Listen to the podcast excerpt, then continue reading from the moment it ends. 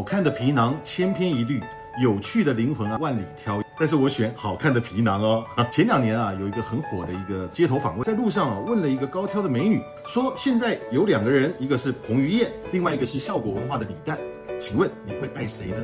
那个效果文化的李诞啊，谈天说地啊，学富无拘，真是有趣的灵魂。但是啊，选男朋友我还是要选有六块腹肌的彭于晏。消费者已经告诉你了，未来你在做新产品的时候，你的品牌的调性跟设计一定要好看。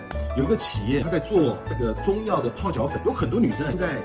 非常的养生啊，也会去看各式各样的中医，买各式各样中药的护肤品啊、泡脚粉啊。那怎么样让这个泡脚粉传播的更快呢？这个厂家想出了一个方法，买泡脚粉送泡脚桶，让你经常去泡脚。这个泡脚桶啊一定要好看，可以折叠的，是银色的或是粉色的。然后他们在设计这个产品的时候，告诉设计师，我们只有一个要求，就是你们去找所有的女孩子，只要达到一个效果，就是把那那双脚泡在桶子里，他们就会有一种想拍照的冲动。